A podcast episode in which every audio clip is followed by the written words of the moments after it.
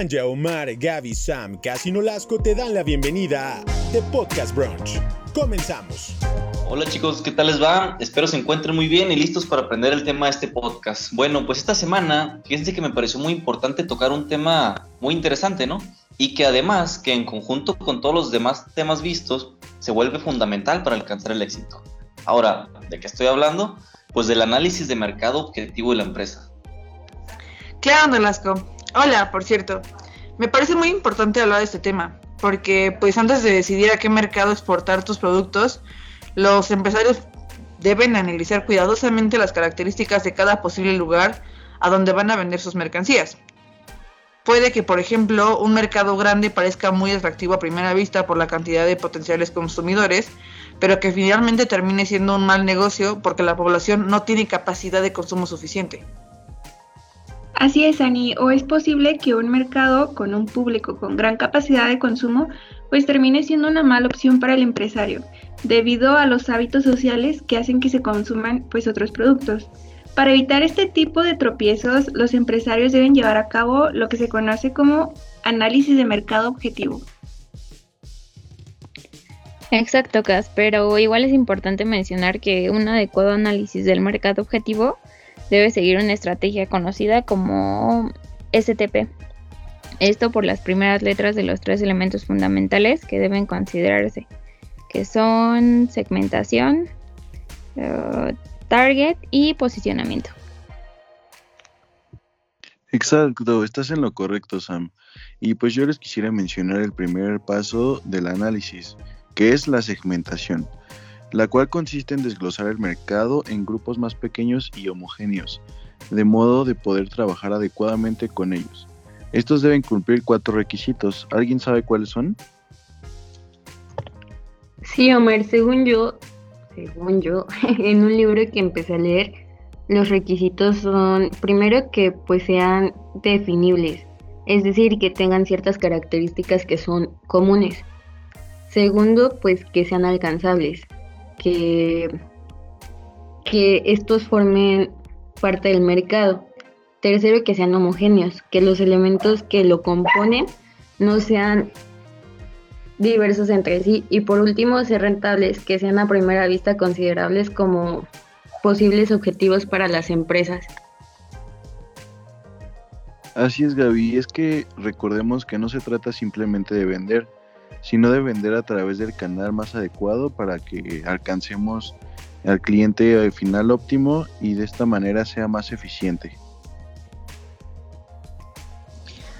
Claro, y es que también tenemos que mencionar que según la rentabilidad de los segmentos, se habla de que algunos de ellos pueden constituir estos nichos de mercado que no sé si saben, estos nichos son segmentos en los que existe una oportunidad significativa para que el empresario ingrese al mercado y compita con, con posibilidades de obtener pues un buen resultado. Excelente chicos, pues ahora pasemos al segundo elemento que es el target, que consiste en considerar a cuál de estos segmentos pues quiere ofrecerle el empresario sus productos. Es decir, cuál es el segmento target. Por ejemplo, el producto puede orientarse a un grupo de gran poder adquisitivo o a uno con menor capacidad de consumo, para más masividad, o puede destinarse a un segmento localizado en un sector geográfico determinado, o un ámbito que tenga ciertos patrones de consumos específicos. Claro, Cas, o sea, recordemos que tenemos que fijar este target para poder medir los resultados y en caso de que exista algún tipo de error, saber qué segmento atacar. Así es, Gaby. Y, pero bueno, ahora bien, yo les quiero mencionar el último elemento, el cual es el posicionamiento, ¿no? Que, pues en este prácticamente es estudiar cómo es que podemos llegar a posicionar el producto dentro del mercado, ¿no? Del cual, pues, quiero mencionar aquí algunas preguntas, las cuales consideramos importantes.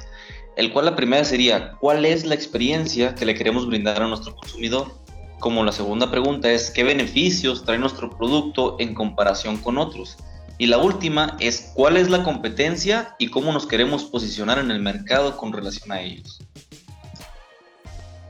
Sí, estoy de acuerdo contigo, Nolasco. Y es que al contestar esas preguntas debemos tener en mente que no se trata simplemente de conseguir vender, sino de vender a través del canal más adecuado para alcanzar al cliente final óptimo y de la manera pues más eficiente, tanto para el cliente como para nosotros.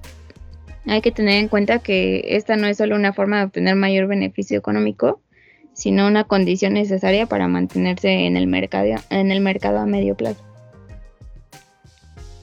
Mm, también como último punto me parece importante mencionar que para introducir un nuevo producto o servicio normalmente hay que ser capaz de desplazar a otro que ya está presente en el canal. Esto es decir que tenemos que estar conscientes de que tenemos competencia una vez empezando, ¿no? Por lo que es imprescindible que tanto el distribuidor como el consumidor entiendan y aprecien adecuadamente cuáles son las ventajas y desventajas. Perfecto chicos, pues creo que hablamos de la base de este tema, que a mi parecer es muy importante, pues para saber dónde atacar y lo más importante, el cómo.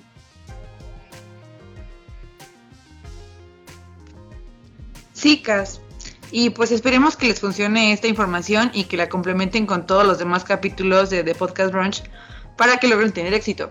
No se pueden perder el próximo episodio que hablaremos sobre la estrategia contra la competencia, el cual lo publicaremos la próxima semana a la misma hora como lo hemos hecho. Síganos en nuestras redes sociales y ¿alguno tiene algo más que comentar?